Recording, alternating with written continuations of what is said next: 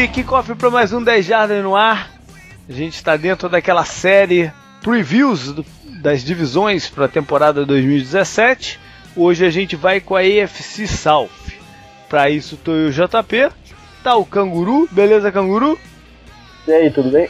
Tranquilo. Vai estar com a gente daqui a pouco o Maicon Espíndola, nosso apoiador, mas ele tá com um probleminha técnico lá. Assim que ele resolver, a gente puxa para dentro.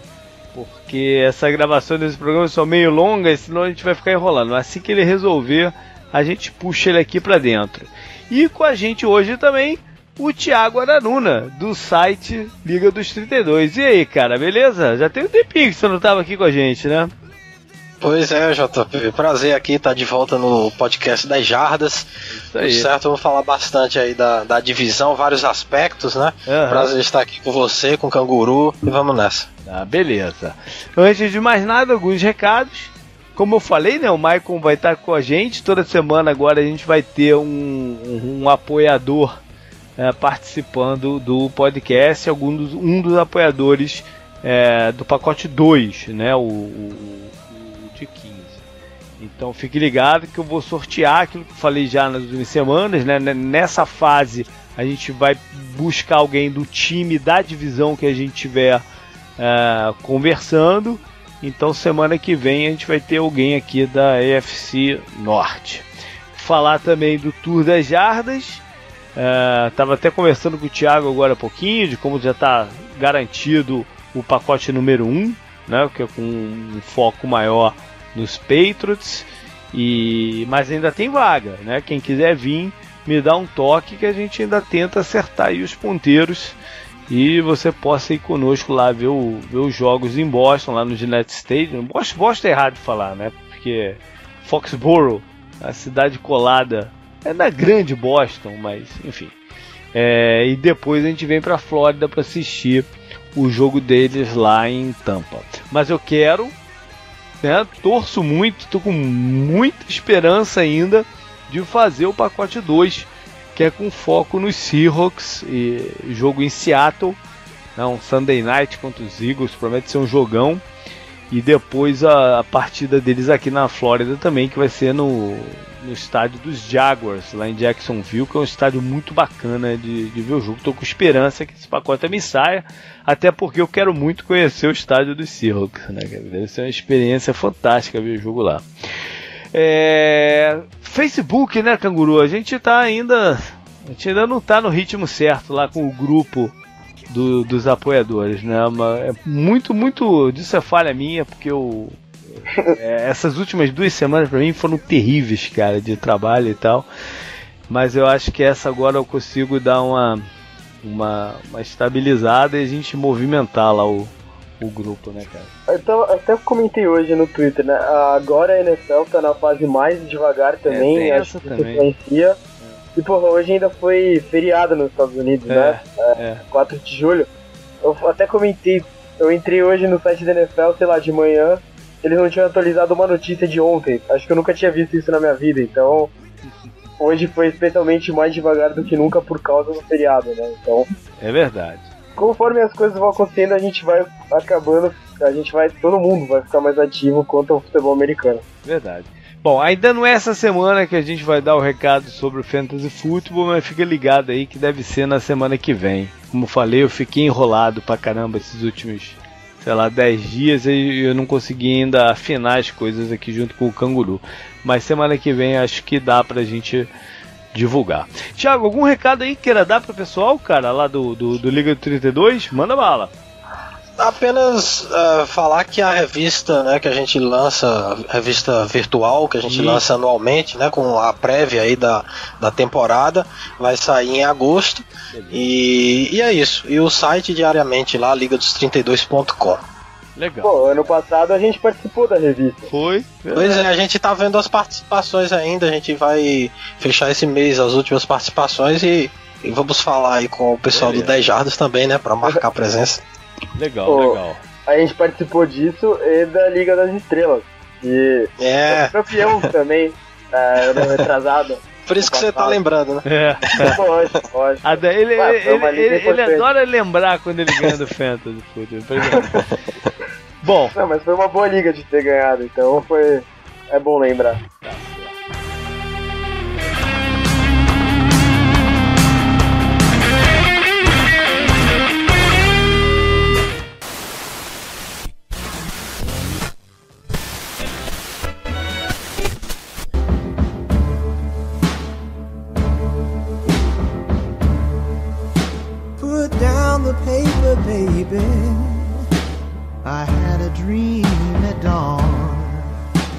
A terrible storm blew over, covered up the morning sun. Vamos lá então falar de AFC South, que promete ser uma divisão Uh, no mínimo muito competitiva esse ano, né? com, com bem aberta se você pensar bem, qualquer time pode ganhar essa, é, essa divisão. Não tem assim um. Apesar do Houston ter ganho nos últimos dois anos, não tem um favorito muito claro.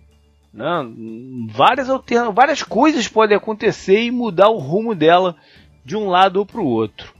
Começa com um balançozinho do ano passado.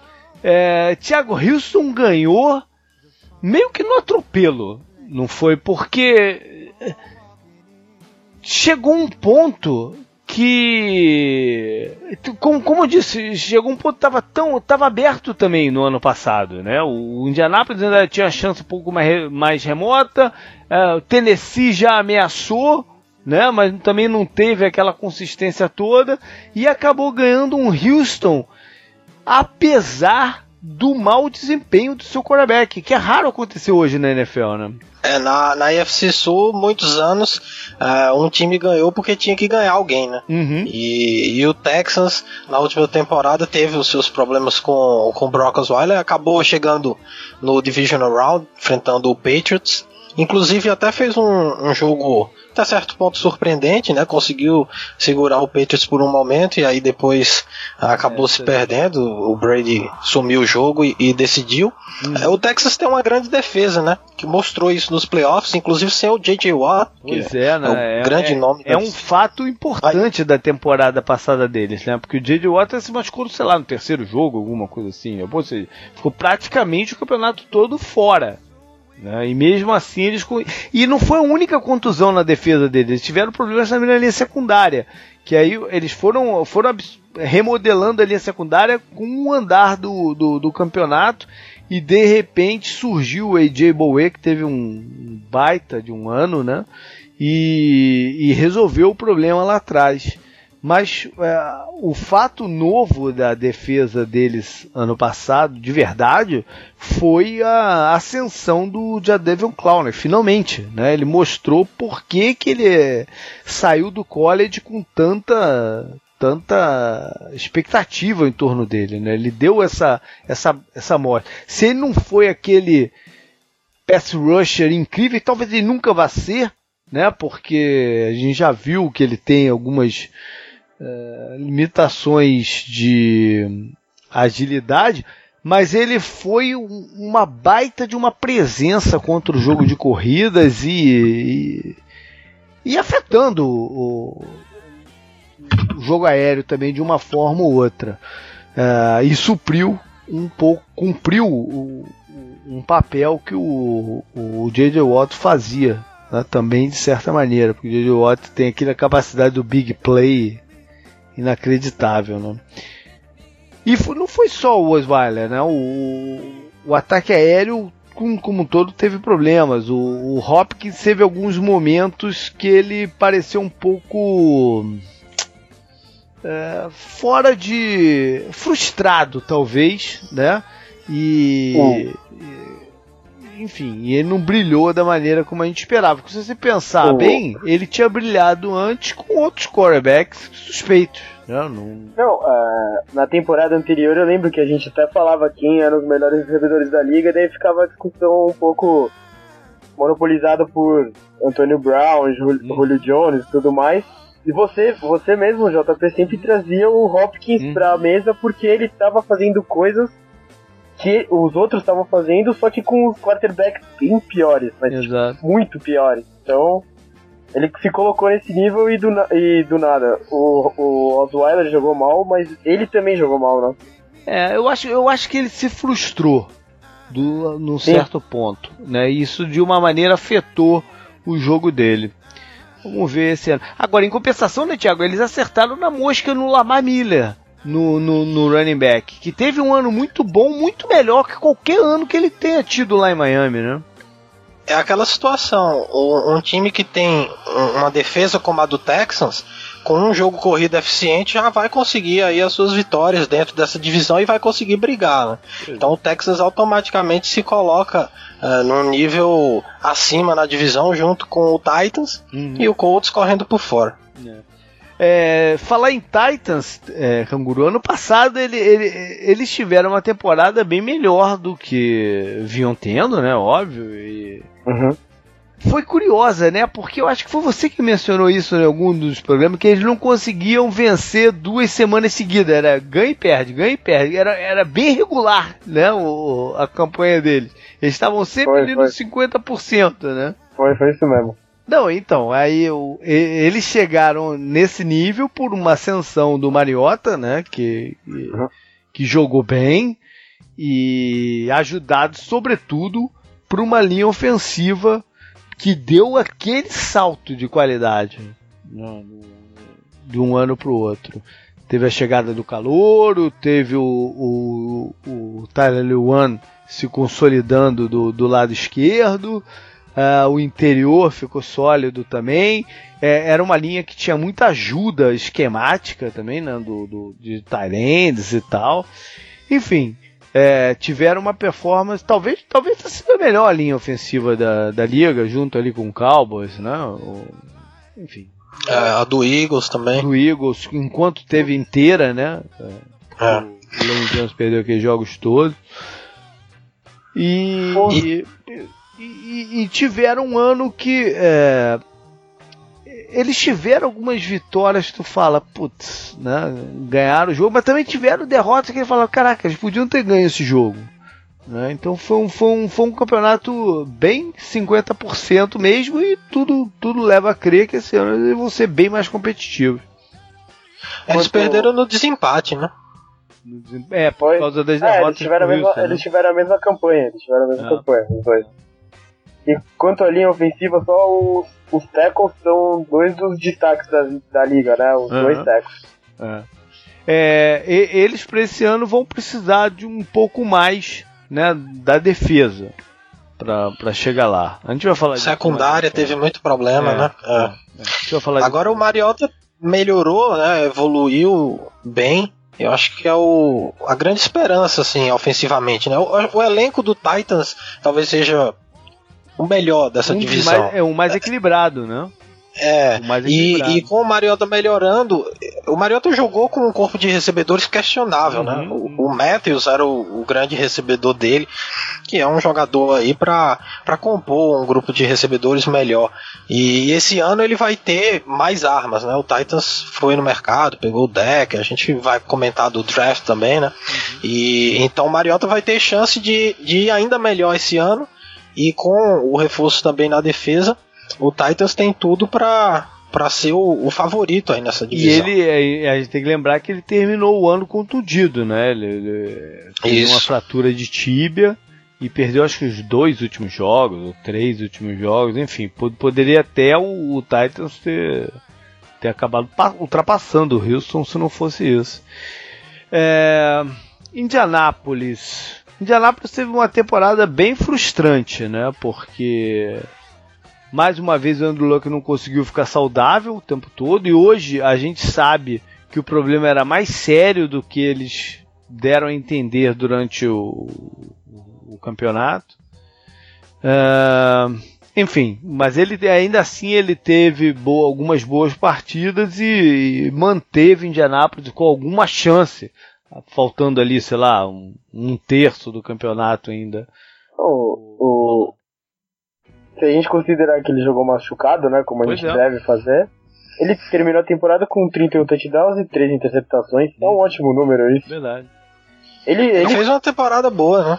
Sim, é ele que levou o Colts pra, pro recorde de 8-8, né? Que eles tiveram na temporada passada e deixou eles ir na disputa pelos playoffs até o final. É verdade. A pior coisa para um jogador é a comissão médica, né? Dizer que ele pode continuar jogando e aí depois descobrir que não pode, né? É porque achavam que ele ia se recuperar com, com tratamento, fisioterapia e aí assim, acabou né? precisando de cirurgia. Então ele se prejudica duas vezes. É e te, se você prestar atenção no Luck jogando, é, mesmo com problema no ombro, ele tem o braço mais forte que, que muito quarterback por aí. Viu? É verdade. Olha só, é, falando em Colts, é, eu acho que o, o Michael conseguiu entrar aqui. Tá aí, Michael? Opa, tô aqui sim. E aí, ouvir? rapaz, beleza? Opa, beleza, tudo certo Legal. com vocês aí? Acabou que não perdeu quase nada, cara. A gente só deu aqui os, os, os anúncios pra galera e começamos a fazer um balanço da temporada passada. A gente falou do Houston, falou do, do, do, Titans. E você, como torcedor do Colts, chegou na hora certa, né, cara? Que a gente estava ah. falando do Indianápolis aqui. Então, Michael, tá aqui com a gente o Canguru, né, que tá toda semana. E o Thiago Araruna, do site do Liga dos 32. Opa, fala aí, galera, beleza? E aí, tudo certo, Michael? Legal. Beleza. Então, sobre os Colts, a gente estava falando do Andrew Luck, né, que jogou machucado. E, e hoje, sabendo da, de, de, qual. Né, que a gravidade da, da, da, lesão era maior do que eles deixaram transparecer uh, ano passado, a gente chega que ele, ele, ele jogou bem, né, considerando tudo. E principalmente considerando o climão que estava lá em Indianápolis, né? De desgaste da comissão técnica, o general manager e tudo mais, que acabou até na demissão do, do general manager, uma mudança de gestão nessa, nessa off-season. Bo tiveram boas notícias também do campeonato passado, Michael? Para você como torcedor do, do, dos Colts, você, o, que, o que te trouxe de esperança para o futuro o campeonato passado? Cara, a esperança para o futuro, na verdade, eu acho que veio nessa intertemporada aí. Eu acho que o time do Colts estava precisando dar uma uma mexida aí, principalmente na organização, porque eu acho que o general manager vinha vinha numa sucessão aí de problemas, né? Talvez de, de falhas, não sei. Algumas, algumas coisas questionáveis. E em campo, a, a linha ofensiva, né? Que, que, é o, que é o foco das conversas em Indianápolis já há uns dois, dois anos. Ela mostrou, né? ela mostrou algum, alguma melhora, não mostrou? É, eu acho que o coach já vinha investindo é, praticamente alguns anos aí ele vem investindo em linha ofensiva, né? Uhum. Então a gente acho que o time espera colher frutos lá na frente, né? Ano passado foram três ou quatro escolhas, se eu não me engano, no draft para ajudar a linha ofensiva. Acho que o, o center que eles draftaram vai dar uma boa base aí, tende a ser uma boa, uma base sólida aí pro time, né? Uhum. É, mas a, e tiveram outras contusões, né, Thiago? Não foram só, não foi só o Andrew Luck, né? O ano ficou comprometido. Eles tiveram problemas com, no corpo de recebedores de, de, lesão e na defesa, especialmente na linha secundária, né? Teve, teve muito jogador machucado. É, a verdade é que o elenco do Colts é, é, era Já é esburacado, é né? né? É, ainda é. O Bala tá tentando aí juntar os cacos uhum. que o Ryan Grigson deixou. Mas sobre a linha ofensiva, é, o torcedor do Colts ele não gosta que fale muito mal da linha ofensiva com base no ano passado, porque ela, ela está sendo alterada, né? uhum. né? Então, a linha ofensiva titular do Colts para essa temporada deve ter o Castonzo, Milra e Kelly, né, pelo lado esquerdo, e as novidades o Joe Haig e o Clark pelo lado direito, que foram jogadores draftados aí no, no draft, no último draft do Ryan Grigson, né? São caras que chegaram verde na NFL, né? Então eles precisaram se desenvolver. O, o Clark, por exemplo, entrou mais no final da temporada é. e o novo GM gostou do que viu. Então é, é uma linha jovem, mas que pode ser bem melhor do que o Colts vinha tendo, né? Pelo menos o suficiente para o Luck não se lesionar novamente. É, tomara. Quanto, quanto a recebedores que você falou, Acho que o dado mais interessante da temporada passada, o Don't Moncrief, uhum. ele jogou nove jogos e teve sete touchdowns. Foi a melhor marca da carreira dele. E, porra, é quase um touchdown por jogo. Imagina ele jogando a temporada inteira. Ele jogou nove jogos. É. Ele teve poucas jardas, mas os touchdowns estão lá. Então, acho que esse é um sinal promissor para a próxima temporada. E além disso, o Colts teve o líder de, de jardas recebidas na temporada anterior, que foi o T.Y. Hilton com 1.400, né? 1.400 e pouco. E que também andou que é. meio baleado em algum momento. Sim, é, é, ele é muito bom em jardas depois da recepção, né? Ele é muito rápido. Então, o Colts tem coisas interessantes, principalmente no ataque, né? Como a gente está acostumado a falar nos últimos anos. Verdade. Bom, a dobradinha. A, a dobradinha aí, T.Y. Hilton e Andrew Luck aí, se não me engano, ano passado eles, é, eles conseguiram aí, principalmente quarto quarto aí, finalzinho do jogo, no momento decisivo aí, acho que eles decidiram pelo menos uns dois jogos, os dois aí, com, com jogadas, né? T.Y. Hilton fazendo recepções, conseguindo jadas, posicionando o time muito bem, né? É. Agora, o que não funcionou bem ano passado foi a dobradinha Blake Boros e Alan Robinson, né? Que se esperava muito deles ano passado. E, e os dois jogaram mal. Né? Na verdade, o ataque inteiro do Jacksonville jogou muito mal. A linha ofensiva foi mal, o jogo de corridas não funcionou. Né? Claro que tudo fica muito concentrado no, no, no Blake Boros, porque realmente te, ele mostrou problemas, problemas sérios e, e uma regressão. Né? Não, não, não foi só a mesma coisa, ele, ele deu uma regredida em leitura de jogo, em, em algumas coisas. Mas o ataque inteiro, individualmente, foi mal. É, claro que o Blake Bortles vai entrar sob uma pressão danada esse ano, mas nem tudo nunca é, é problema, é um problema só, né? Quando, quando acontece coisas como o, o Jackson viu, que acabou resultando na demissão do Gus Bradley, que podia ter acontecido muito antes, né? Lá pelo, sei lá, pelo jogo 5 do campeonato, já dava para ver que não, não tinha jeito, né? Que estava é, tudo comprometido e mesmo assim eles, eles é, seguraram o Bradley por lá até a penúltima rodada, se não me engano, coisa assim, faltando três jogos e, e resolveram fazer a troca. Mas foi uma temporada decepcionante porque os Jaguars vêm gastando dinheiro na off-season já há uns três anos, né? Que eles botam muito dinheiro no, no, no time. A defesa até melhorou um pouquinho, né, Canguru? No, no... A defesa teve alguns bons. É... Pontualmente, alguns bons momentos, mas não teve consistência. O, você falou do Gus Bradley, né? A é. gente. Você também falou do quanto eles têm gastado passa muito por aí a demissão dele, né? Que a defesa, que sempre prometia evoluir muito, não conseguia evoluir muito nunca. Então, acho que isso foi determinante, né? Não só a regressão do Blake Bortles e de todo o ataque. Essa, essa coisa da defesa não melhorar, acho que não, foi né, o principal, apesar de... melhor. É, ela, ela, foi o melhor, a melhor coisa do é, time, mas, mas ela tava um né? passo atrás. Né? Teve, teve coisas boas né, na defesa o, o Malik Jackson terminou a temporada um pouco melhor do que ele tinha começado, por exemplo, né? O, o linebacker do. O mid linebacker, o Paul Postusto, ele também sempre vai bem, né? Ele é sempre um dos líderes de tackle. Só esse número não quer dizer muita coisa, mas ajuda, né? Ele é um cara bom ali no meio e tal. E o, o principal da defesa foi o Dylan Ramsey, que começou a temporada como um cara quente, né? E tendo bons momentos, como aquele jogo lá contra o Ravens, que ele e o Steve Smith né, entraram em atrito. Uhum, uhum. E no final ele terminou numa crescente muito boa. Né? Ele terminou jogando bem, tipo, a técnica boa, tudo bom, né? O que deixou uma promessa muito boa para essa temporada também. Então, acho que o Jaguars pode se prender nessas coisas.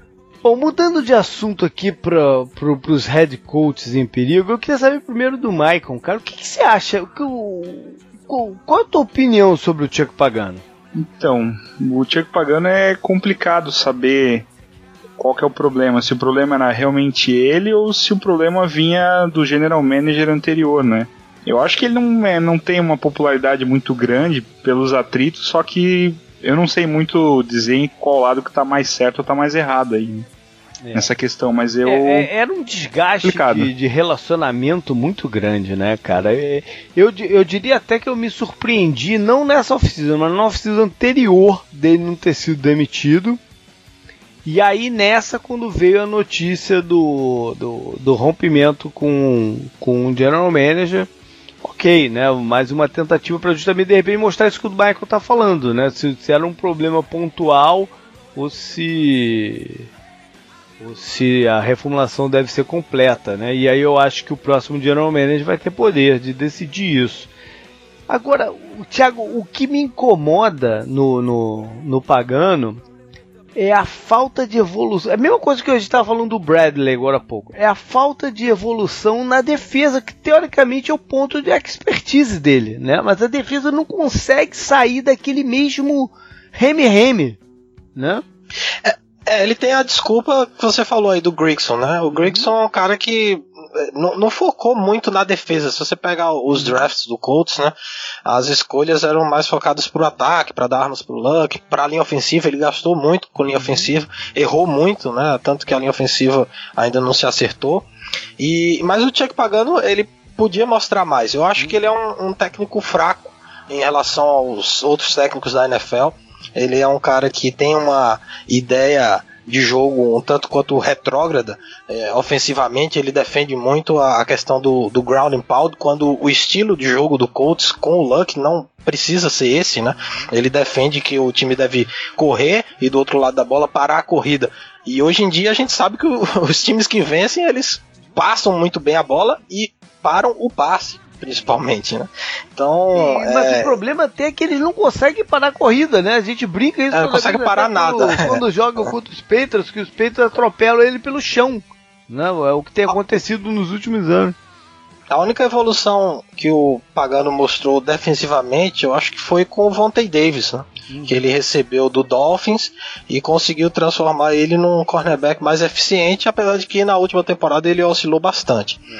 Mas o trabalho dele na secundária é até melhor do que, do que no restante da defesa e, uhum. e no ataque, então nem se fala. É. E ele, apesar de uma renovação contratual, ele entra nessa temporada a perigo, porque aquilo que eu estava falando, o novo General Manager deve ter poder para avaliar a situação depois de um, de um ano lá, né? Agora, Acho que é o único, né, em perigo dessa divisão. Pois é, isso que eu ia falar. Eu não sei, cara, porque, é, por exemplo, Jacksonville né, vem de head coach novo. É, acabou de é, chegar. Acabou de chegar. Mas eles estruturaram tudo para que ser para que essa galera que está lá agora, que é o, o, o General Manager continuou, né, mas eles reestruturaram a posição dele e o contrato do General Manager também e deram um contrato muito curto pro, pro, pro Maroni e também pro Tom Coughlin, né, que chega para supervisionar isso tudo. Eu não vou dizer que se, ah, se for mal no primeiro ano vai, vai cair, não, eu acho até que não, mas eles não, não têm, eles não, eles não saem do mesmo ponto que sai uma comissão técnica zerada. Porque eu acho que foi feito assim. A ideia já foi essa. Eu acho que eles têm dois anos. Eles têm dois anos para dar um rumo no, no Jaguars, é, é, essa galera. E aí ver no, no que dá. E por um outro lado, a gente tem a situação do Bill O'Brien, que tem um desgaste também né, com, com, com o General Manager. Uh, esse desgaste ficou muito evidenciado no passado quando começou a surgir notícia que o, o, o Osweiler foi atochado goela abaixo do, do, do O'Brien e tal. E agora com um quarterback novo, né, draftado, o, o destino no curto prazo do O'Brien vai estar tá, vai tá ligado ao desenvolvimento do, do Deshaun Watson. Se, se o é. Deshaun Watson não der sinais de, de que é, não, e que está melhorando com, com o passar do tempo, com o passar do, do, do o andamento do, do, campeonato, eu acho que o Bill O'Brien pode entrar em perigo. Se eles, se eles sentirem que o Bill O'Brien não é o cara para desenvolver o Watson, eu acho que ele pode entrar em perigo. Tô falando bobagem aí, canguru? Acho que não. Acho que por tudo que você falou, né? O Texans é uma coisa oposta ao que o Jaguars foi, né? Uhum. Jaguars você esperava o desenvolvimento defensivo e não nessa última temporada, na outra o, o ataque foi muito bem.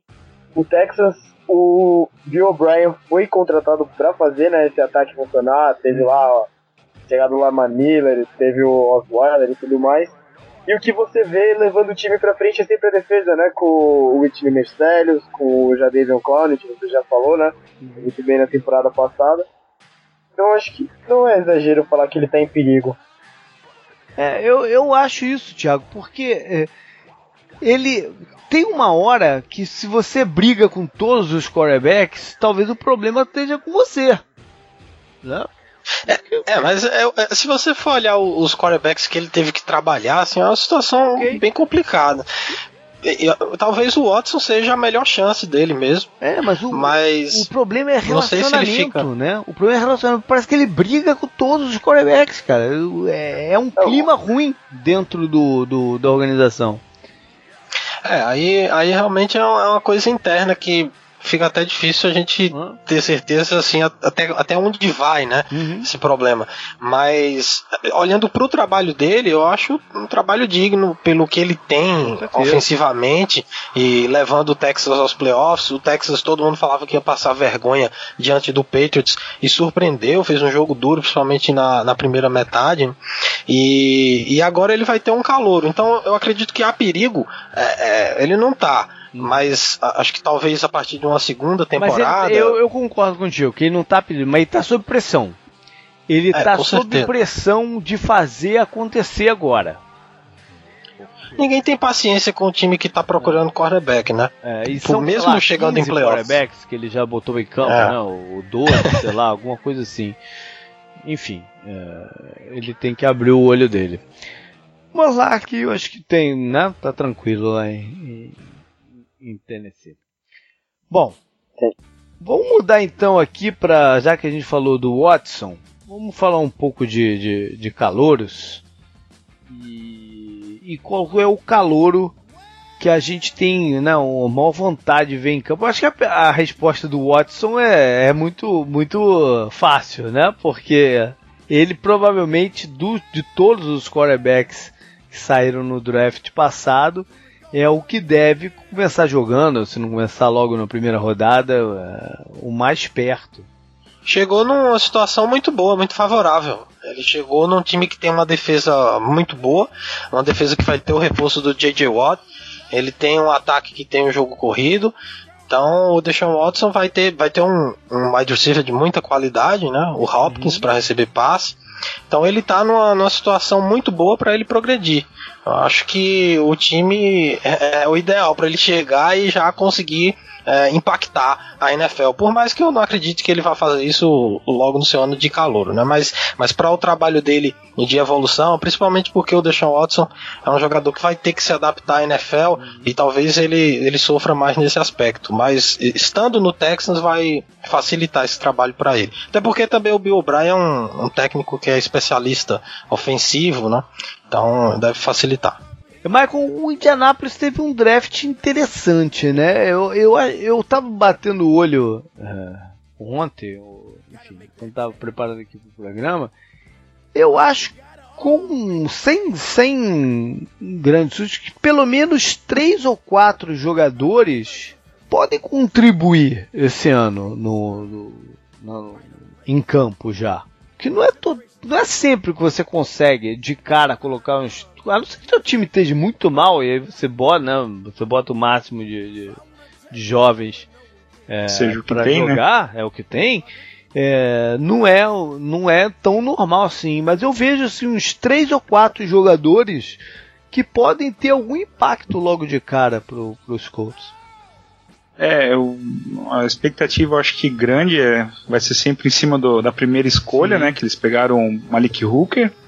Então, como prospect, todo mundo elogia muito o jogador e, e, e, tem um biotipo bom. Eu acho que ele tem muito a contribuir. Todo mundo fala do, do histórico de lesões dele, que pode ser um pouco complicado. Então, é torcer para que isso não nenhuma lesão aconteça. Eu acho que ele tem chance de contribuir, até porque, como a gente falou antes, a secundária dos Colts ali também não era das melhores ano passado, né? É, Com exceção é. do Vontae Davis. E eu acho que um outro jogador que eu tenho bastante expectativa aí é o Frank Gore tá aí com é. 33 anos, eu, eu acho. falar então. É.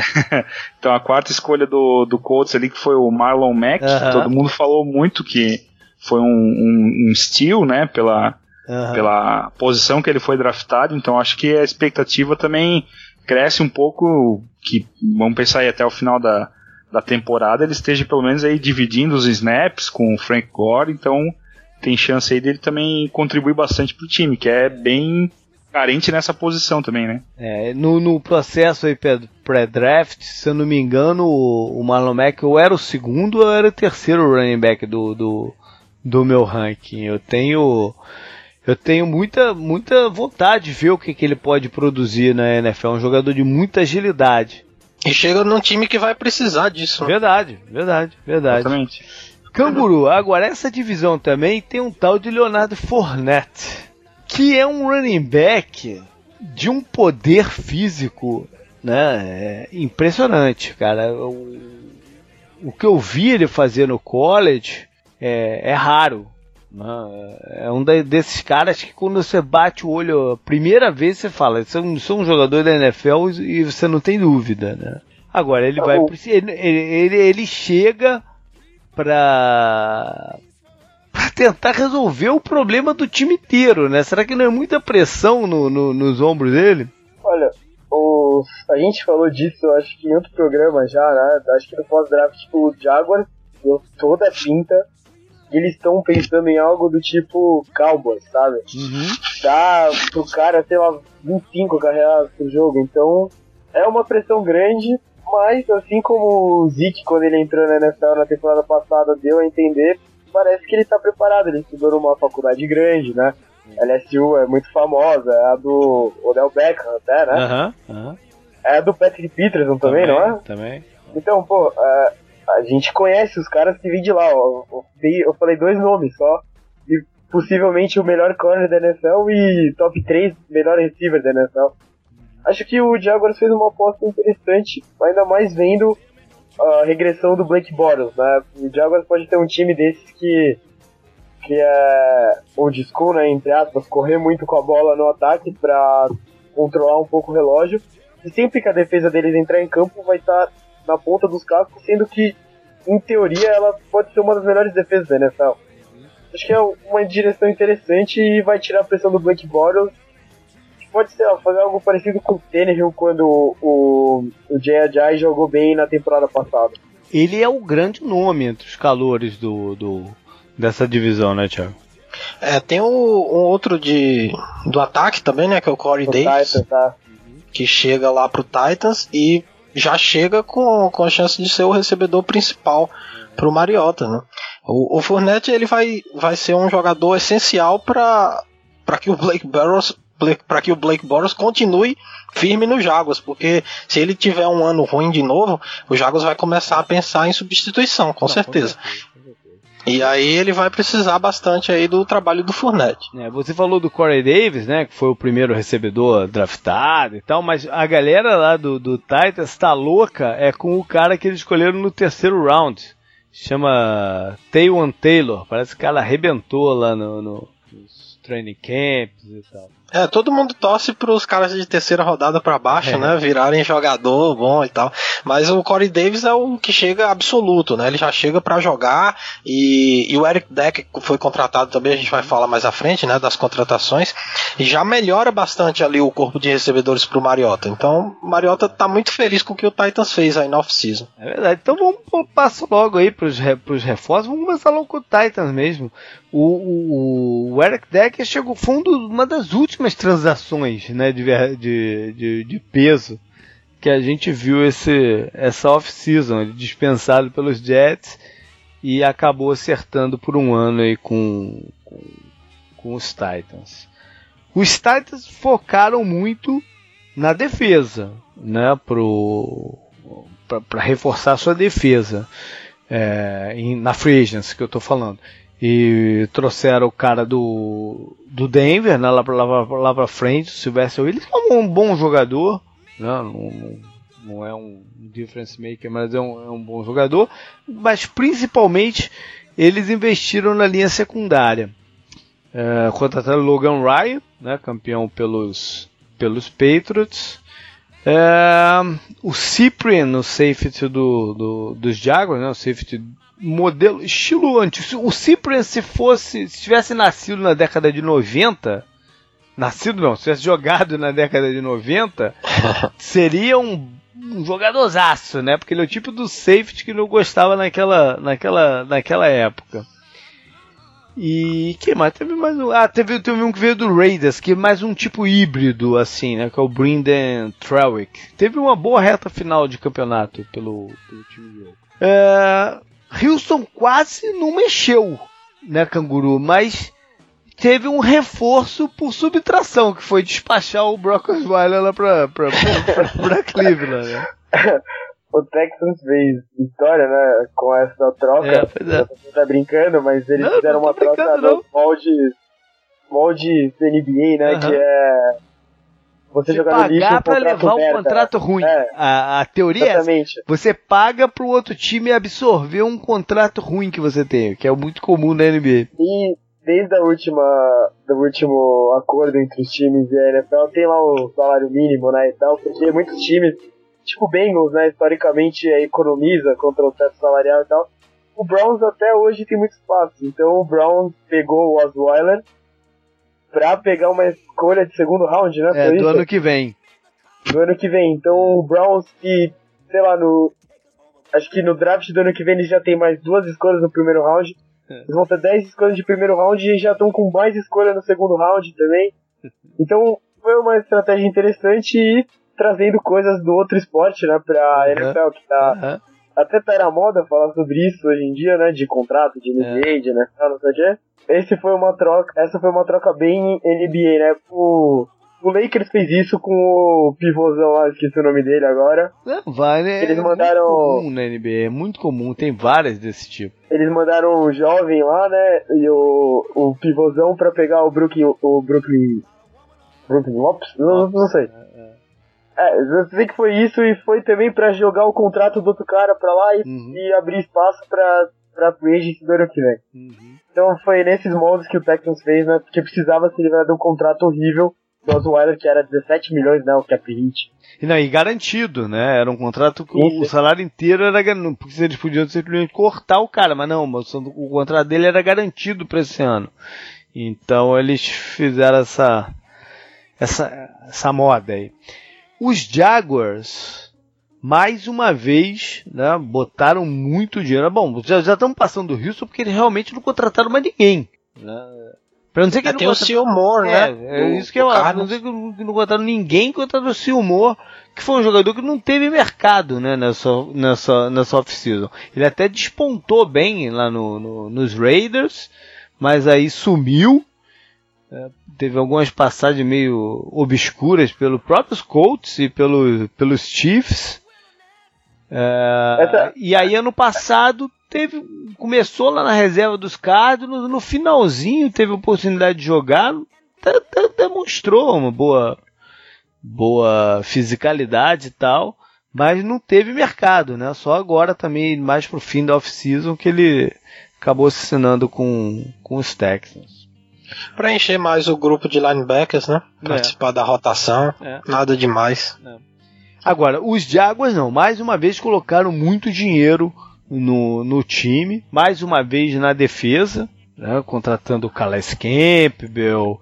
Uh, o safety do, do, do, dos Cowboys, né? O Barry Church. E principalmente o AJ Bouye.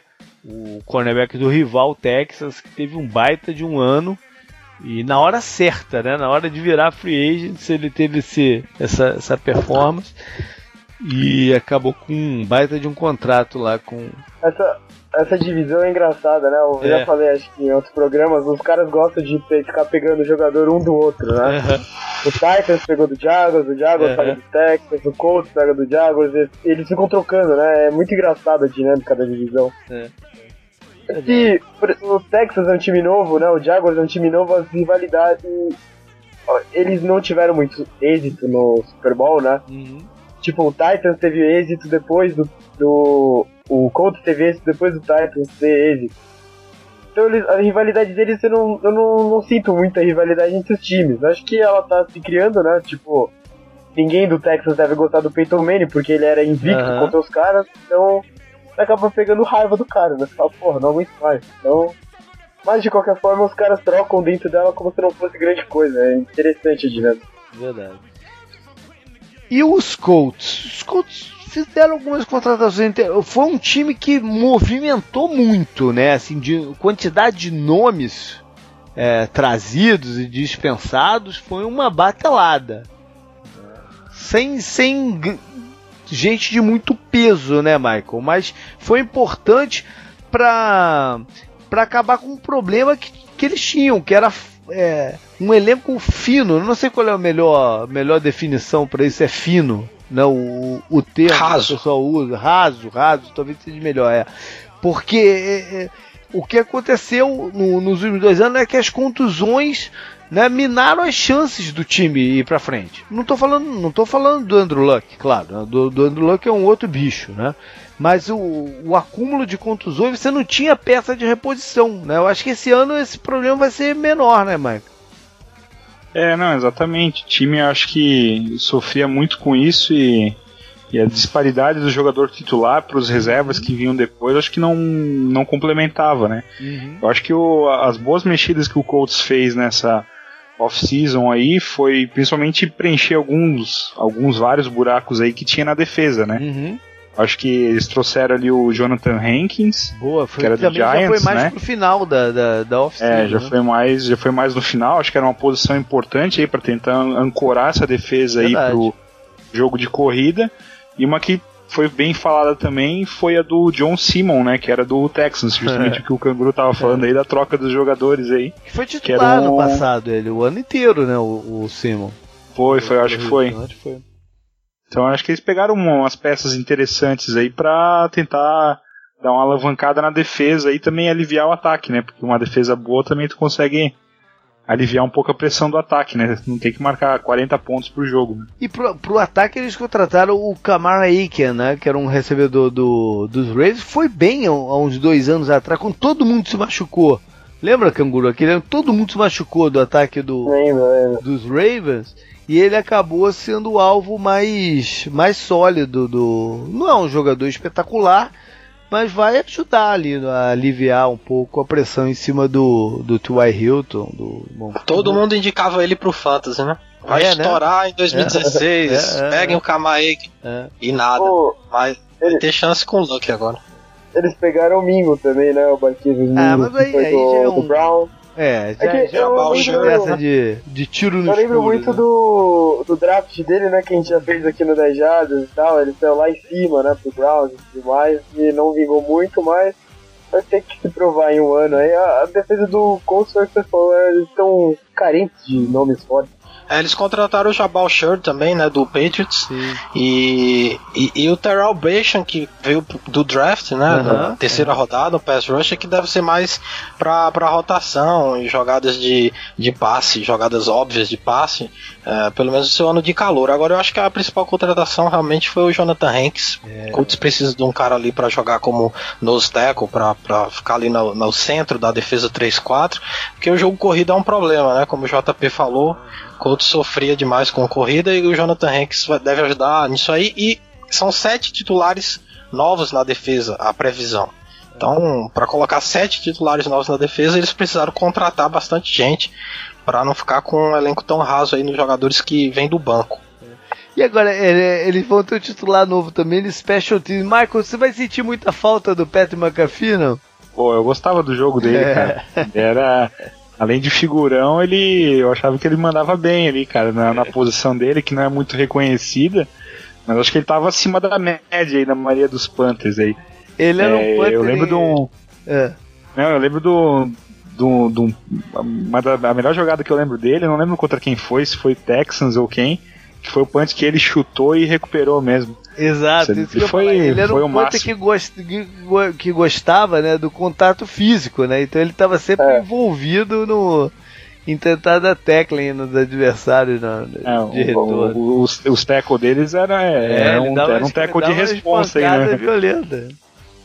Ele oh, foi para um site, de... ele foi para um site, né, de, de, de futebol americano os caras têm programa também, de, se chama Barstool, que é que envolve humor com com, com a NFL. é um programa interessante que eles têm, é Barstool, não sei o que. É, muitas vezes os jogadores da NFL são tipo jogadores de futebol, né? Meio robô, com entrevistas sem graça, né? Uhum. Ele dava entrevistas excelentes. Ele escreveu que o GM do Colts era um imbecil, né? por ele ter dispensado um cara outro dia aí. Ele falava, né? Porra, ele, é, assim como o Warren Foster, né? Também que era um, um cara interessante, diferente uhum. do padrão o McAfee era um dos mais legais. Eu fiquei bem triste que ele se aposentou justamente por isso, que era uma voz de um atleta ativo na NFL, uhum. diferente, né? Que ele, ele falava mesmo, assim, se preocupava muito, estilo meio Richard Sherman, assim, né? Uhum. Mas um jeito diferente. Um cara bem interessante dessa divisão, fiquei triste mesmo.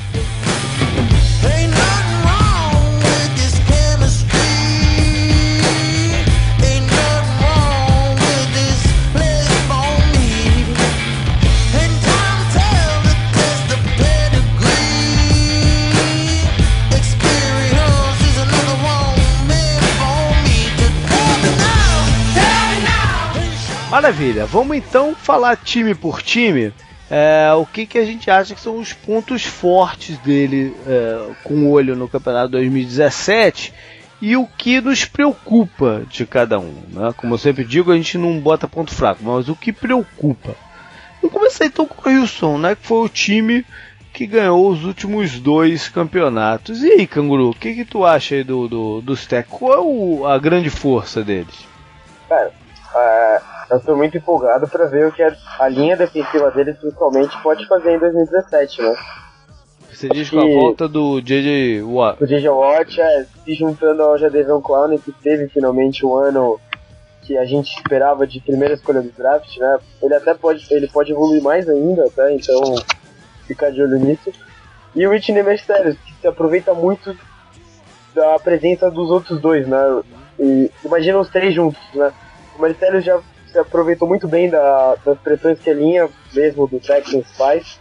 Ele é linebacker, ele joga um pouco mais recuado, ele não é como o Jadeva Clown e o, e o DJ Watt. Então eu tô muito empolgado para ver o que eles podem fazer. Eles perderam o AJ Bowie, que pô, teve um ano muito interessante, você já falou sobre isso, seria legal ver ele de volta nessa defesa. Mas acho que a defesa do Texas é essa que pode, a pressão da linha, da linha defensiva pode poupar a secundária, sabe? Eles podem parecer melhores do que eles são porque os quarterbacks não vão ter tempo de jogar contra eles. É, é curioso esse negócio da defesa do, do, dos Texans, né, Thiago? Porque ao mesmo tempo que ela é a grande força do, do, do time, porque teve uma performance muito boa, é, ela também gera preocupação pro ano que vem. Primeiro porque a gente não sabe qual J.J. Watt que vai que vai voltar, né? Contusão nas costas é um negócio muito complicado. É, a gente não sabe qual, qual, qual, qual nível que ele vai atlético e que ele vai conseguir alcançar e como vai ser essa distribuição de posicionamento. Mas também tem essas outras coisas, né? Que é substituir o, o, o AJ Boé e uh, o que ficou muito exposto na partida contra o. Já, já, já, tinha ficado em algumas outras situações, mas principalmente na, na, na partida de playoffs contra os Patriots, que é a falta de atleticismo no meio da defesa, né? É, o que eles chamam aqui de blueprint, né? Que é o, o caminho, né? O, o a, tá me faltando os termos hoje, cara. Que merda. A marca, né, do time. É, a, enfim, o, é, é, o manual. O blueprint, blueprint é mais um manual. Por exemplo, você vai montar alguma coisa assim, o blueprint para se fazer aquele negócio. Enfim, o manual para se ganhar da defesa dos Texas está lá né, tá, é, é, ver o tape do jogo contra, o, contra os Patriots, que é colocar os running backs em rotas contra os, os backs, enfim, é, existe uma vulnerabilidade muito exposta, né, então vamos ver como é que eles vão lidar com isso, com, com os adversários, todos os adversários tentando explorar a mesma coisa, que é o que acontece na NFL, né, na NFL, quando quando você tem. É igual o tubarão que sente o cheiro de, de, de sangue na, na, na, água, né? A NFL, assim, quando você apresenta um caminho para bater alguém, todo mundo usa. Então você tem que corrigir aquilo. Vamos ver se eles vão ser capazes. É...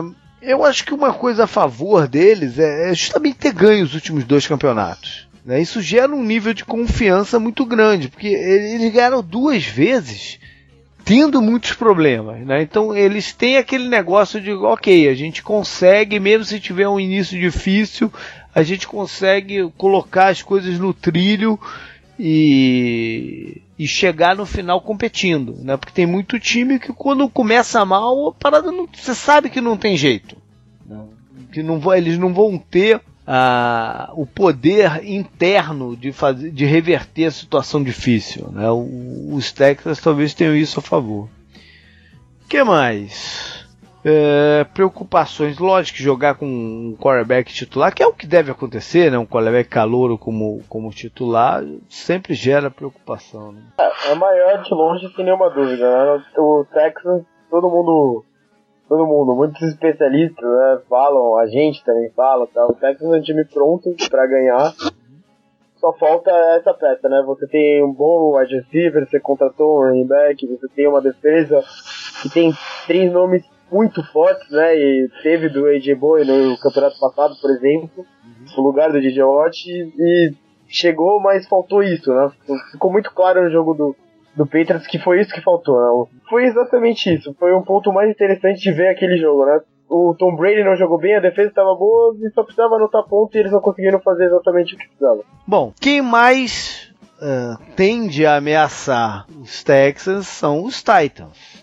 Tennessee, como a gente falou, acho que foi o Thiago que falou lá atrás, tem o elenco mais equilibrado entre ataque, defesa e tal é o, dessa divisão. Eles têm também a melhor linha ofensiva, né, que ajuda pra caramba, né, Thiago? É, tem a melhor linha ofensiva e é o time que tem um quarterback em ascensão, né? É, o, Luck certamente é o melhor quarterback dessa divisão, mas o Mariota também acabou lesionado, mas assim, o Luck ele ainda não tá nem lançando a bola. A gente tá em julho, uhum, uhum. O, o, training camp do Colts vai chegar e o Luck ainda não conseguiu nem sequer lançar a bola. Então é uma preocupação. Mariota ele é um quarterback mais estável, é o único time que não tem tanto inveja do Colts assim nessa posição, né? E, e tem essa linha ofensiva para proteger ele. E é um jogador que, como a gente falou também, vai ter mais armas esse ano. E, e a preocupação no Titans, eu acredito que continua sendo a secundária mesmo com a contratação do Logan Ryan e, e eles também trouxeram a Dory Jackson no draft, né? Mas são jogadores que se encaixam muito bem no slot, é, podem jogar fora também, mas por exemplo o Ryan é, foi melhor no Patriots quando ele jogou é, como, como um jogador por dentro, né? Nickel CB. E, e além deles dois, o, o Titans tem o LeSean Sims e o Bryce McCain, que também são dois jogadores que costumam atuar melhor no slot, ou seja, é, para os dois CBs da ponta, o Titans pode ter problema, principalmente se acontecer lesão, né, que é algo tão comum na NFL. E não é só isso, eu acho que o também está sob suspeita o sistema defensivo deles como um todo, né? porque o, o Lebo ano passado fez alguns ajustes, eles jogaram mais em cobertura homem a homem do que nunca uma defesa do Lebo jogou. Né? Mas as movimentações que eles fizeram talvez indique que ele queira eh, retornar à estrutura de, de, de, defesa por zona, que é um tipo de defesa por zona que a gente viu que não está funcionando. Né, que precisa também de, de, de, jogadores entenderem isso. Né? Exatamente. Né? O Lebo não sentiu a confiança deles para implementar. Ele gosta muito de zone blitz, né? Pois é. Então Mas precisa do, dos caras tipo de, de, de, cobertura defensiva não case mais com, com, com, com o que os ataques estão fazendo. Então eu tenho uma certa suspeita aí do, do, do que o Lebo quer fazer como, como um todo, a defesa do, do, dos Titans ano passado faltou. Faltou big plays na, na, na, na faltou turnovers, gerar turnovers e, e, big plays defensivos. Por quê? Porque eles, eles tinham uma carência de velocidade no, no, na unidade defensiva. No time inteiro, você pode até dizer que no ataque também, nos recebedores e tal. Mas na defesa, para mim, isso foi mais sério, porque é, é, eles precisavam de um, de um, de um impulso na, na defesa para o tipo de jogo que eles querem fazer, baseado nas corridas e tal. Então acho que eles tentaram isso no off-season. Se, se acertaram nos nomes, a gente vai ver. Né? O campeonato é que, é que vai dizer pra gente que mais? Que eu particularmente ah. gosto, viu, JP, do, do estilo do LeBeau, do, do Zone Blitz, mas é realmente um sistema complexo, né? Falando aqui rapidamente, um jogador, normalmente um jogador da linha defensiva recua e vem um linebacker de trás, como o Blitzer, né, de surpresa, e os caras da secundária ficam ali na cobertura por zona. Uhum. E para fazer, para implementar isso é, é, algo mais complexo. A gente pode lembrar aqui que o Rex Ryan já foi criticado é, pelo seu estilo de blitz, por ser difícil para os jogadores aprenderem, né, um playbook muito complexo, e, e o do LeBeau também não é simples. Então talvez ele tenha levado esse tempo para implementar, mas se ele conseguir fazer isso, se ele achar que os jogadores são adequados, acho que fica bem interessante o, o esquema para o Titans na defesa. Legal. O que mais do... O pior não, só rapidinho, o pior do Zone Blitz pra mim nesse momento é que a impressão do jogo dos Steelers e do Patriots tá muito é, forte ainda é. na mente das pessoas e os próprios atletas dos Steelers, né, o Shazier já falou essa pós-temporada, acho que até o Art Burns falou, que o Steelers precisa marcar mais homem a homem para conseguir superar a freguesia histórica pro Patriots, né, que vem do LeBeau, vem agora do o cara que era o técnico, esqueci o nome dele, já Butler. o Butler, né? O que vem com ele também, que ele é o herdeiro do LeBron, né? Ele estava sendo preparado para isso mesmo e aprendeu o sistema lá, no, do jeito do Steelers. O Bill Walsh, o lendário técnico do 49ers, lá do Montana, do Rice, ele dizia que o futuro da NFL, é, taticamente, eram, eram justamente os híbridos, né? Você mesclar homem a homem com zona, no ataque mesclar os, os esquemas ofensivos. E, é, e, isso, obviamente, é o que dificulta, né? Principalmente para você disfarçar o que você vai fazer a cada snap. O Steelers dá muito, muito zone blitz pro Patriots e o Tom Brady é o cara perfeito para agir contra esse tipo de jogo. Então, se o Titans de repente implementar isso, acho que a impressão que dá é que tá, eles estão implementando algo que já tá ultrapassado, sabe? Para ganhar do Patriots tem que fazer o estilo do Giants, lá que é muita pressão, e daí a secundária talvez possa se virar um pouco melhor mesmo estando no esquema de zona e tal, porque a pressão vem muito forte da, da, da linha ali, né? Então acho que talvez essa seja a diferença maior, né? O Steelers não tava com essa pressão afinada. Michael, deixa eu te fazer uma pergunta, cara. É, você olhando para esses dois times que a gente já falou agora, o Titans e os Texans, são teus rivais de divisão. É, qual dos dois você sente mais confiança para 2017? É, que eu sinto mais confiança, no caso, aposto para ganhar a divisão.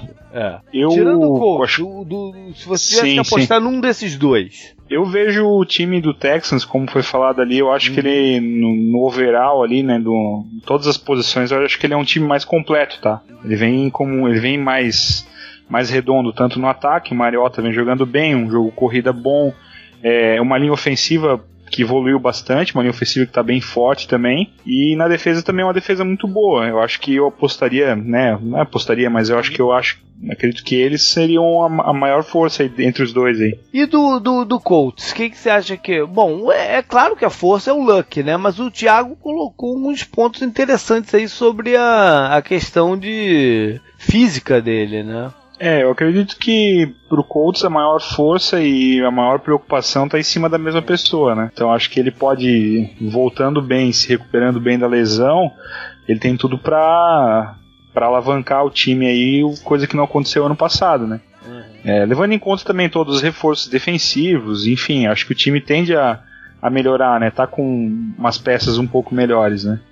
E, e também um ponto talvez possa ser positivo é que o time não entra com nenhuma expectativa, né? A expectativa tá em cima dos rivais esse é engraçado ano. isso, né?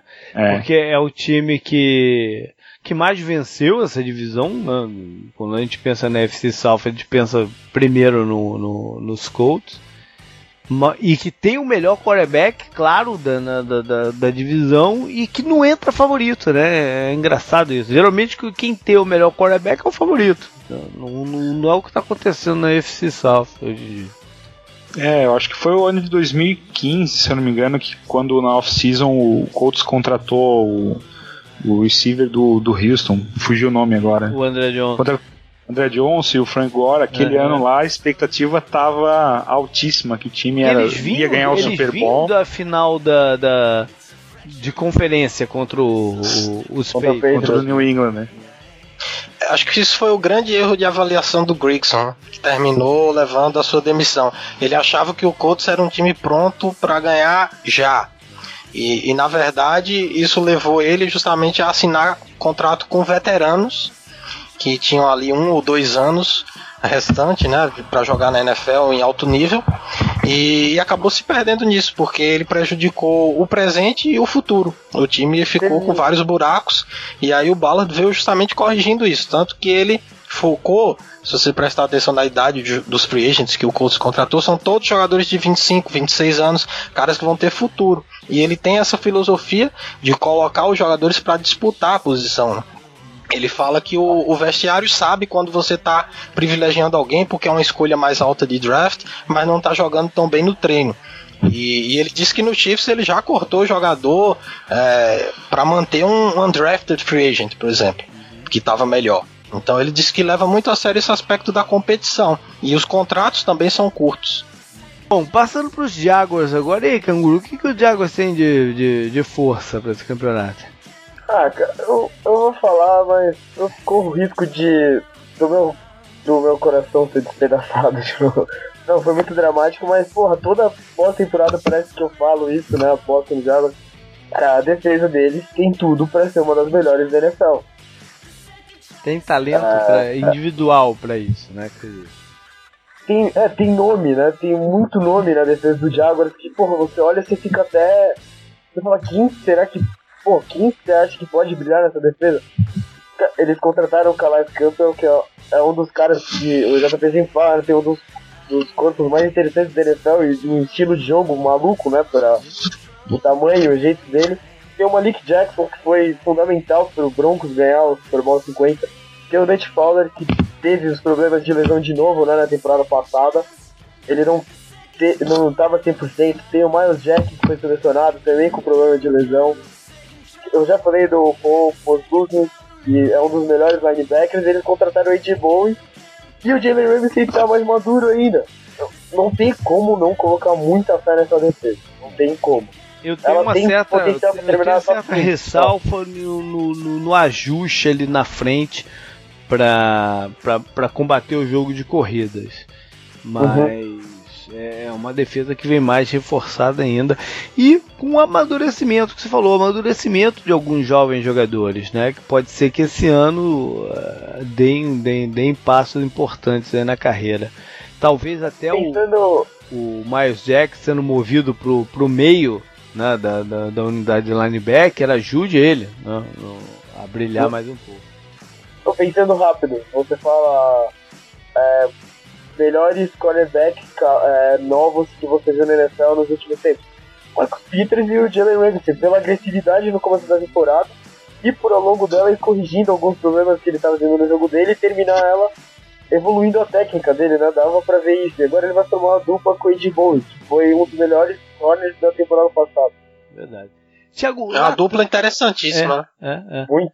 Lá atrás, algum momento aí o Canguru falou sobre o, o, os Jaguars estarem focados em correr com a bola.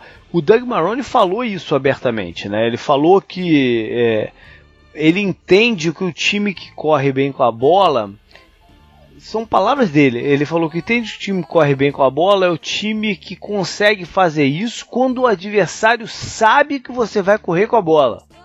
Né? Essa é uma frase interessante porque o, você monta o, o Titans né, tenta fazer algo parecido também que é você criar o, a formação, o alinhamento que, que é muito evidente que você vai correr com a bola e você ainda assim conseguir, né? O adversário traz o oitavo jogador ali para frente e tal, mas você ainda consegue gerar as jardas que você precisa. Isso é muito bonito de se falar. né? É muito bonito de falar, mas você precisa ter ali ofensiva para concretizar. Será que, o, que, o, que os Jaguars têm ou, ou, ou podem esbarrar nesse problema? É, os Jaguars não têm uma linha ofensiva eficiente para o jogo terrestre. Os Jaguars é, tem problema com Tyrants, né? Uhum. O, o Julius Thomas foi embora, então eles têm lá o Rivera e o Lewis, ou seja, dois jogadores que não resolvem muita coisa. E tem problema com o quarterback, então realmente vai precisar correr com a bola. Agora, é, essa história que os técnicos falam que ah, é o time que corre bem com a bola ganha, eu sou muito reticente quanto a isso. O Tiago Pagano fala demais disso. Uhum. Mas, assim, quando um time corre bem com a bola e ganha, normalmente não é ele tá correndo e é esse jogo corrido que tá fazendo ele ganhar.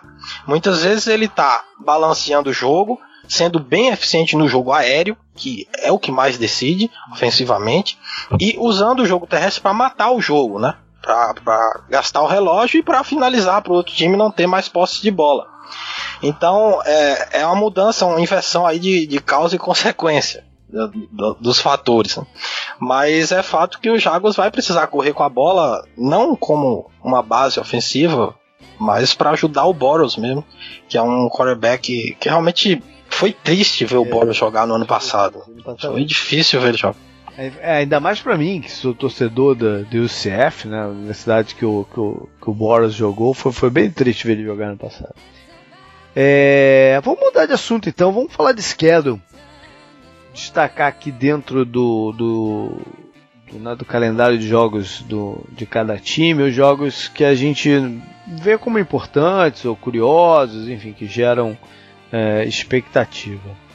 Começar com Houston, eu, eu fui batendo o olho né, né, em jogo por jogo do, do, das quatro equipes.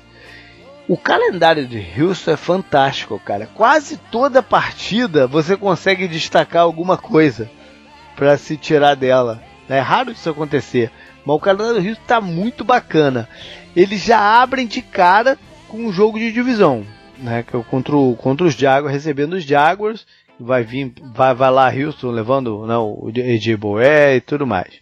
Aí na semana seguinte, na 2, eles vão a Cincinnati, né, Canguru? Que foi, é um jogo que não existem grandes rivalidades assim entre times de divisões diferentes, mas essa é uma, né? Que eles jogam quase todo dia, todo ano, e sempre tem alguma coisa interessante para tirar dessa partida, né? Esses últimos anos do Bengals sempre perdendo na primeira partida que eles jogam no playoff, o Texas foi protagonista Duas de algumas derrotas, né? Duas vezes. E com, com quarterback suspeitos, né? Como sempre e tal. Uhum. Então, é realmente é uma partida com uma rivalidade interessante, né? O Bengals tem essa, esse estigma de não avançar, né? É. E o maior responsável disso é o Texans, né? Que são duas vezes. É verdade. E esse é um jogo legal, é... de quinta-feira à noite. É, Thursday night, Thursday é, night. É. Aí na semana que, seguinte, Michael, eles vão até New England, que é o time que vem pô, dando sacodes nele, né? De, ano após ano. Essa é uma partida para dizer, ó. É, é, um time diferente que tá aqui agora, né? É, não, acho que sim. O... Mas na verdade o... a gente tá falando do Texas ou do Colts do agora? Texas, do Texas. Ah, tá, não é, porque o. É que os dois tomam um sacode do Patriot, na verdade todo mundo toma, né? Esse é o problema. O... Não, mas eles. É, na verdade o poderio ofensivo aí do Houston tá, tá na defesa, né? Então é. o que eles vão tentar fazer aí é, é, mitigar aí o jogo do Tom Brady, né? Uhum. Tentar. É, o todo o poderio ofensivo aí que o. Que o Patriots está montando para esse ano, acho que o plano de jogo do Houston vai ser tentar acabar com isso, né? Botar isso por terra, né? Verdade. Aí não, na semana foi uns anos atrás que ah. o Tom Brady falou que treinou com os caras com uma luvona gigante. Foi com. Com a mão, é, pra treinar é, contra o DJ Watt. Foi com né? raquete, né, de tênis, alguma é, coisa pra assim. Pra se né? preparar contra o DJ Watt, porque ele tava naquele ano que ele deu muito passe ah, que ele defendeu, né? Desviou e tal na linha de scrimmage, então ele fez esse treinamento específico. Verdade. Aí na semana seguinte ele recebe o Titans, que no papel é a maior ameaça a, ao título de divisão deles. Aí na semana 5 eles recebem o Kansas City, que tem uma história recente também de, de, de, de, de playoffs e de confrontos, né, Thiago? Tem sim. E, e, o Kansas City Chiefs que tem uma história de confronto também com outro time nessa divisão que é o Colts, né? Que foi Verdade. aquele jogo espetacular, aquela virada lá que o. Inclusive tem a ligação com o GM do Colts, o Ballard, que ele tava no Chiefs, viu o jogo, enfim. E com o Texas também. Verdade. Então, o calendário do Texas é interessante. É muito interessante. Né? E, e, esse é um e fecha com chave time. de ouro também. É. E esse é um jogo de prime time. Aí na semana seguinte, É, é, contra Cleveland, que pode ter o Brock Osweiler como, como quarterback titular. Né? Aí semana 7 vem o bye, na oitava eles vão até Seattle, que é sempre um jogo não, complicadíssimo. Aí na semana 10 eles vão até Los Angeles enfrentar o Wade Phillips, que basicamente montou esse núcleo defensivo né, do, do, do, dos Texans. Uh, que mais? Semana 12 é um Monday Night contra, contra Baltimore, também um jogo de prime time. E aí eles fecham semana 16 contra os Steelers num jogo que vai ser numa segunda tarde, porque é o dia de Natal. O dia 25 esse jogo vai ser numa segunda-feira à tarde, que é pouquíssimo habitual, né? Ah, já tem o que fazer, né? Comer é Pra caralho, tomou uma cerveja e ver o Steelers ganhar do Texas. e fecha fora de casa contra os Colts. Ou seja, um calendário 31 bem... de dezembro, né? 31 de dezembro, verdade. É, esse ano o domingo cai na. na... Peraí. É, o, do, o domingo cai na, na, no dia 24 e no dia 31 de dezembro, né? Ou seja. E esse jogo pode ser o jogo da decisão da, exato, da divisão. Exato, pode ser que chegue lá com tudo embolado, né? Do jeito que os times estão tão parelhos.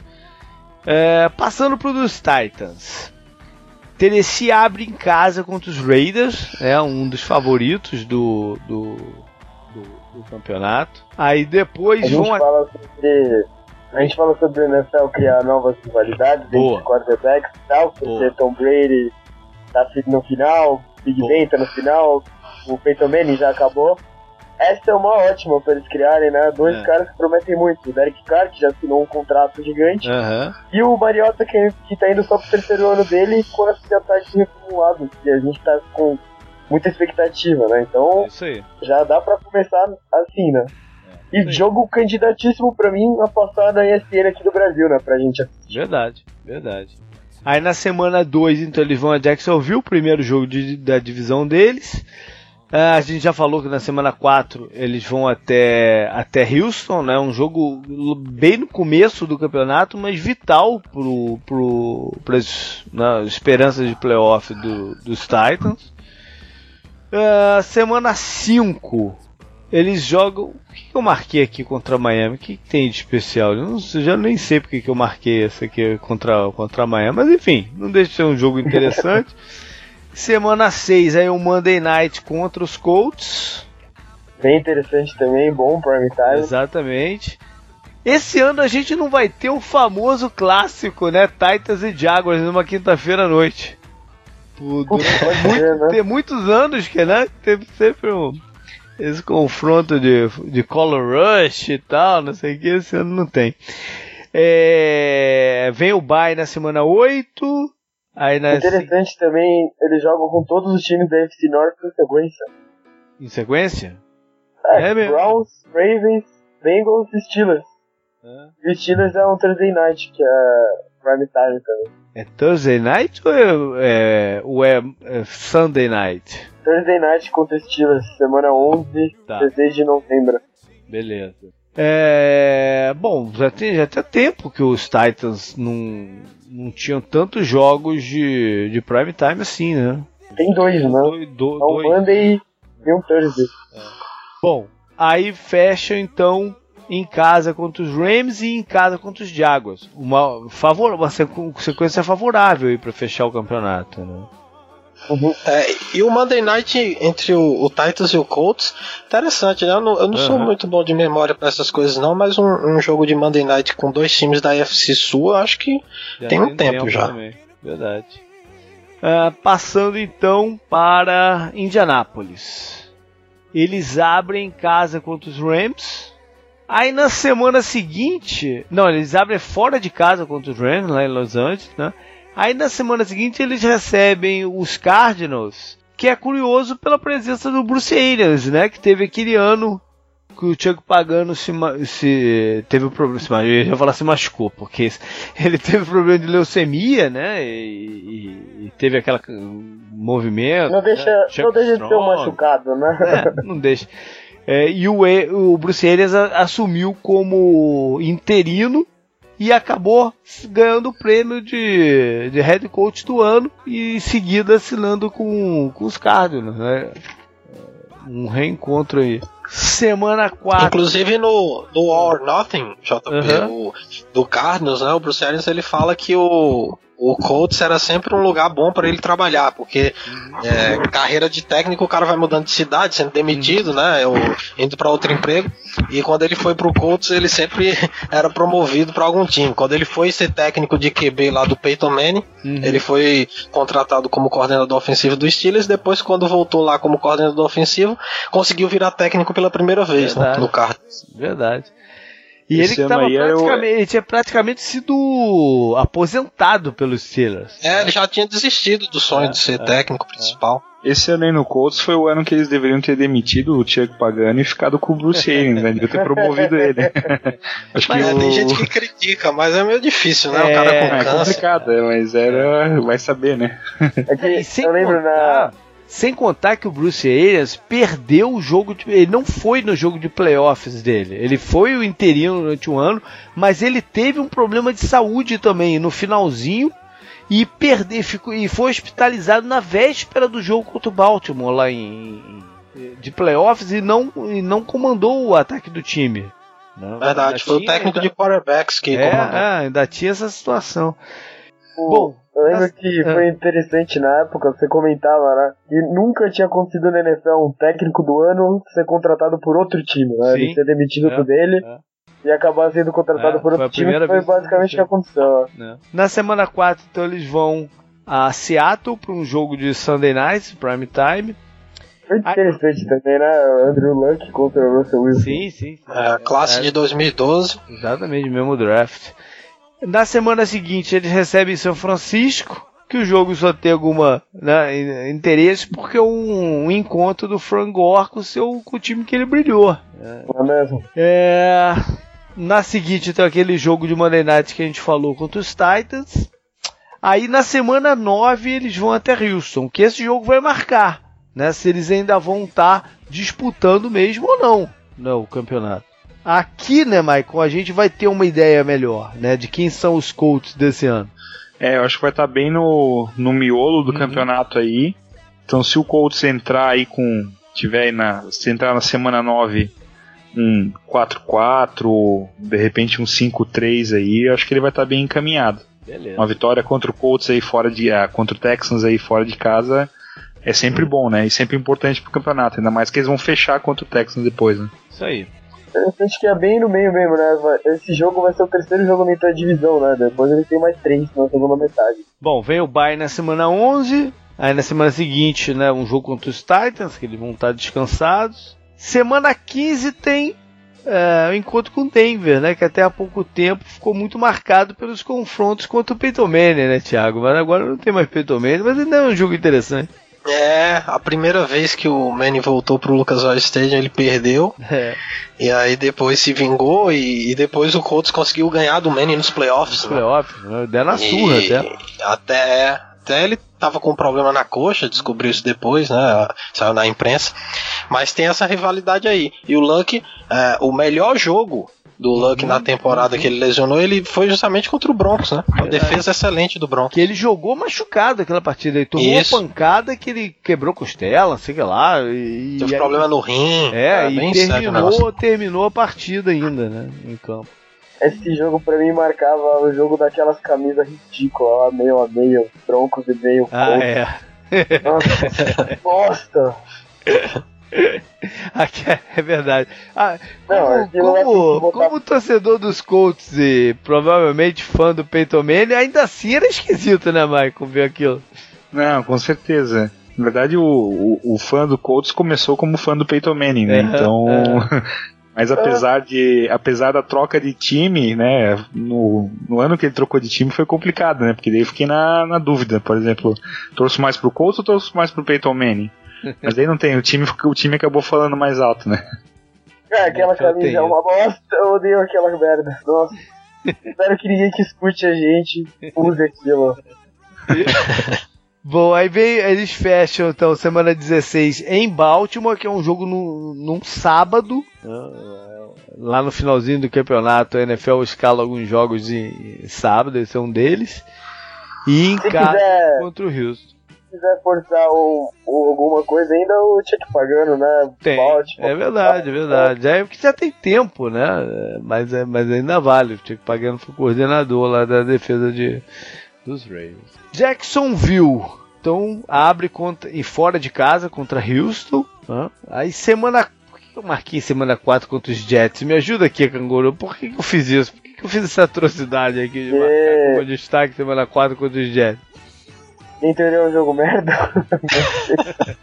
Sei lá por que, que eu marquei isso aqui, cara.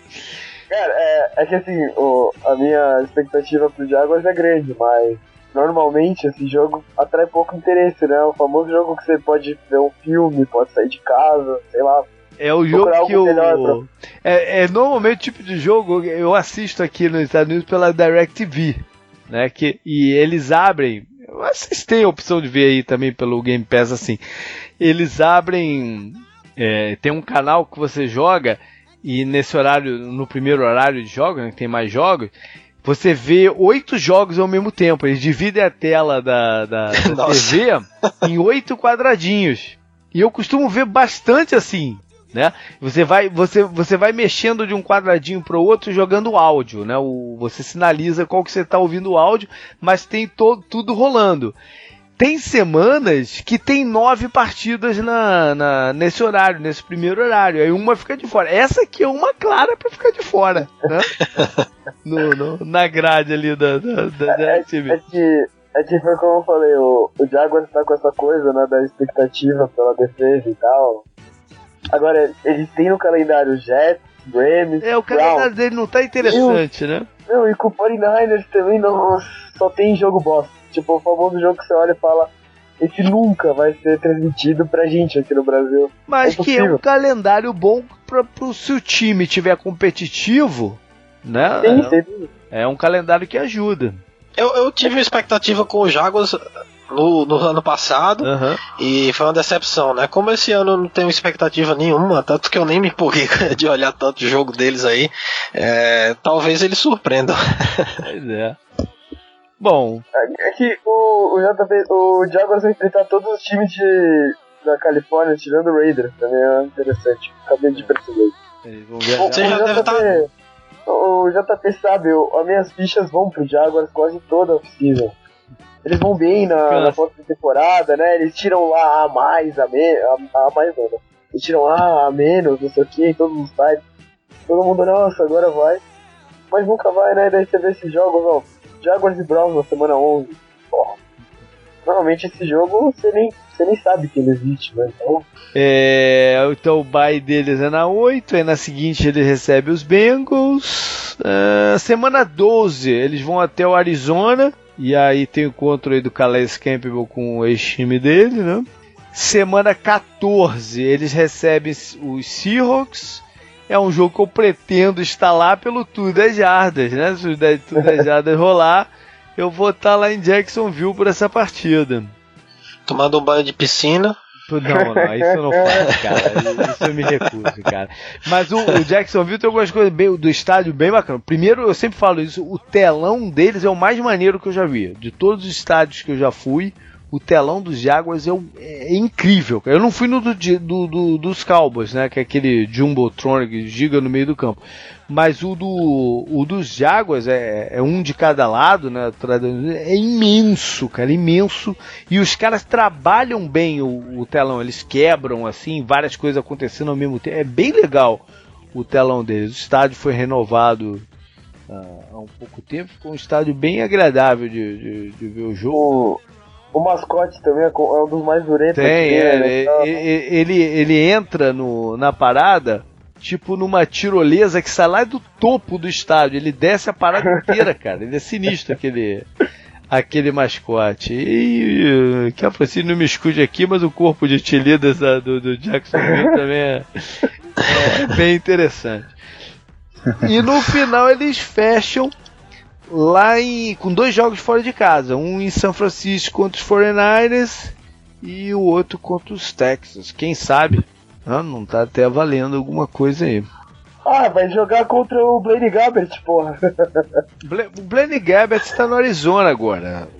então, você, você tá desatualizado, cara. Você, você olhou o São Francisco. Não, não, não. Eu falei não na semana 12. Contra ah, o Cardinals, tá, tá. Blaine Gabbert. Não, eu, Pô, eu espero, sincera, eu espero sinceramente que não joguem contra o Blaine Gabbert, né? Sem dúvida. Enfim. Beleza, cara. Acho que foi isso. A gente percorreu aí os assuntos da EFC South. Obrigado, Maicon, cara, pela participação aí. Teve alguma confusão aí de, de, de, horário e tal, mas acho que deu, deu, deu, deu para pegar bem do comecinho. Valeu pela, pelo apoio, valeu por tudo, cara. Não, valeu aí, obrigado aí, JP, pessoal aí pelo convite. Precisando aí mais vezes aí, participamos também. Vamos aí, estamos aí. E valeu, Thiago, cara. Eu, eu, primeiro Pô, antes de, de, de, te agradecer, desculpar que ano passado acabei furando contigo, não consegui participar do, do, do, programa, esse ano eu remedio. Assim que você me chamar, a gente dá um jeito. Tá certo, pode deixar que o convite vem. Agradeço aí, JP, Canguru, Maicon. Muito legal participar aqui do 10 Jardas, um podcast que eu sempre ouvi. Legal. E convidar o pessoal a ouvir também lá o podcast Liga dos 32, né? Quem, quem gosta de ouvir muito sobre futebol americano, sobre NFL, tem, tem outra opção também. E a revista Liga dos 32, né? A gente vai lançar aí virtualmente em agosto com o preview de todas as todos os times, né, todas as análises uhum. lá no site liga dos 32.com. Muito obrigado, JP. Isso é uma coisa que eu sempre falo, o, o, o futebol americano é é, é para quem gosta, quem, quem né, se vicia no, no, no esporte, é, todos esses programas que a gente faz, os mais o, os em inglês para quem escuta inglês, eles são complementares, eles não são é, exclusivos uns dos outros, eles são complementares para se, se, se, aprender, se curtir, enfim, ver pontos de vista diferentes. É, é, é um conjunto, né? A gente escuta todos eles. É, quem gosta mesmo tem sede de informação, né? É, o cara quer sempre saber mais. Legal, valeu, canguru. Os contatos com a gente são os mesmos: jp.com, Facebook, Dejada no Facebook, né? O arroba Dejada no Twitter e o canguru com K e dois Us, arroba, né? K e dois Us no Twitter também. Mande seu recado que a gente tenta sempre responder todo mundo. Valeu, galera. Até semana que vem.